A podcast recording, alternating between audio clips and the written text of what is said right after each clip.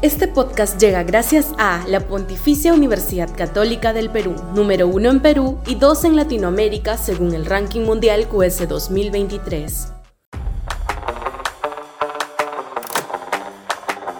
Soto sembrará los miles de izquierda. Sudaca, Perú. Buen periodismo. No puede pasar un día más Alejandro Soto de las filas de Alianza para el Progreso como presidente del Congreso. Sus inconductas y delitos son de tal envergadura que desacreditan ya no solo a su persona y sus potencialidades para ocupar tan alta magistratura, sino que ensucian al propio poder del Estado que preside.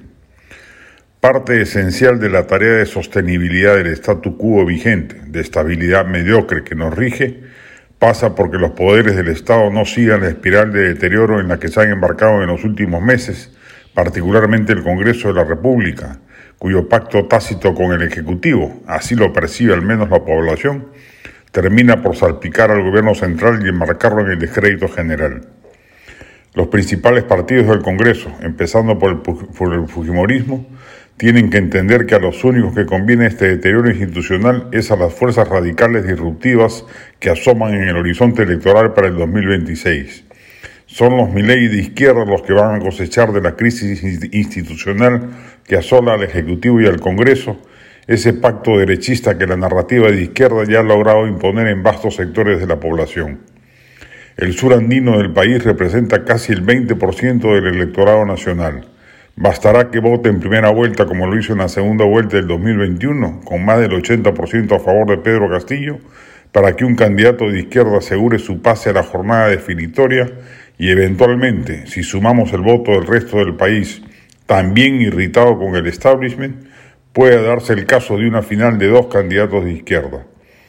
Para que ello no ocurra, aparte de una labor política intensa de las fuerzas de centro derecha en el sur andino, hace falta que los poderes del Estado no se sigan deteriorando ni desacreditando al ritmo vertiginoso en el que lo vienen haciendo a punta de denuncias de mochasueldos, viajes suntuarios, denuncias penales como las del presidente Soto y encubrimientos punibles como el que benefició a los niños de Acción Popular. Hay antecedentes de repunte en las encuestas del Poder Legislativo.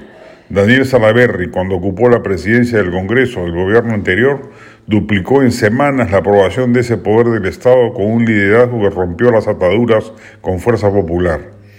Eso es lo que, lo que se necesita un presidente del Congreso que ejerce un liderazgo político claro y potente ante el país.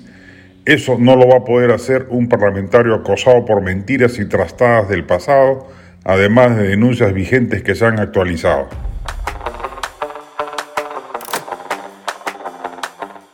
Este podcast llegó gracias a AFE, operador logístico líder en el mercado peruano que brinda servicios de almacenaje, transporte de carga, courier y cómics los puedes ubicar en www.afe.pe. Este podcast llega gracias a la Pontificia Universidad Católica del Perú, número uno en Perú y dos en Latinoamérica según el ranking mundial QS 2023.